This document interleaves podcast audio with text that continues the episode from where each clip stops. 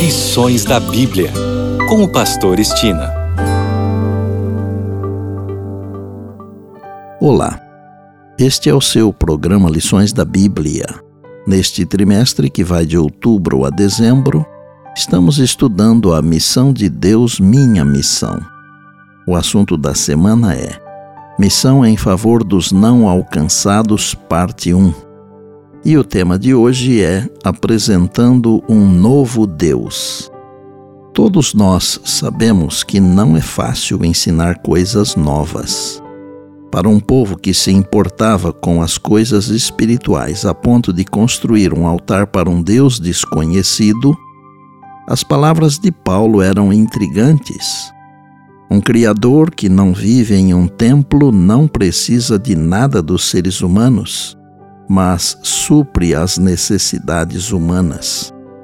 Para uma cultura imersa na mitologia grega, na qual os deuses eram imprevisíveis, egocêntricos e cruéis, a ideia de um Deus como o que Paulo descreveu era um pensamento maravilhosamente intrigante Assim, os homens do Areópago deram seus primeiros passos em direção a um Deus de amor.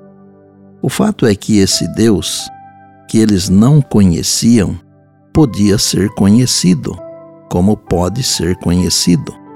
Na verdade, ele quer ser conhecido. Vamos dividir o discurso de Paulo em conceitos. Primeiro, Paulo elogiou a consciência espiritual e a sinceridade deles. Segundo, Paulo mostrou que tinha estudado a crença deles e encontrado algumas coisas que respeitava a partir do que tinha aprendido. Terceiro, contou sobre a descoberta de algo que eles admitiam não entender. Quarto, partilhou o aspecto de Deus de que precisavam desesperadamente. Deus existe, ama todos os seres humanos e não está distante deles. E por último, quinto, advertiu sobre o que significa rejeitar conhecer o Deus que não conheciam. Com toda a habilidade que recebera de Deus, Paulo mostrou aos atenienses que o amor de Cristo é uma cadeia áurea que une finitos seres humanos que creem em Jesus Cristo ao infinito Deus. O amor que o Senhor tem por seus filhos ultrapassa o entendimento. Ciência alguma o pode definir ou explicar, nenhuma sabedoria humana o pode compreender, e mais, quanto mais tivermos a influência desse amor, tanto mais mansos e humildes seremos. Concluo o tema de hoje com um pensamento que extraí do livro Profetas e Reis, que está na página 48 e diz: A verdadeira reverência a Deus é inspirada pela percepção de sua infinita grandeza e de sua presença. Com esse senso do invisível, todo o coração deve se sentir profundamente impressionado. O momento e o lugar de oração são sagrados, porque Deus está ali. E ao ser a reverência manifestada em atitude e comportamento, o sentimento que a inspira será aprofundado.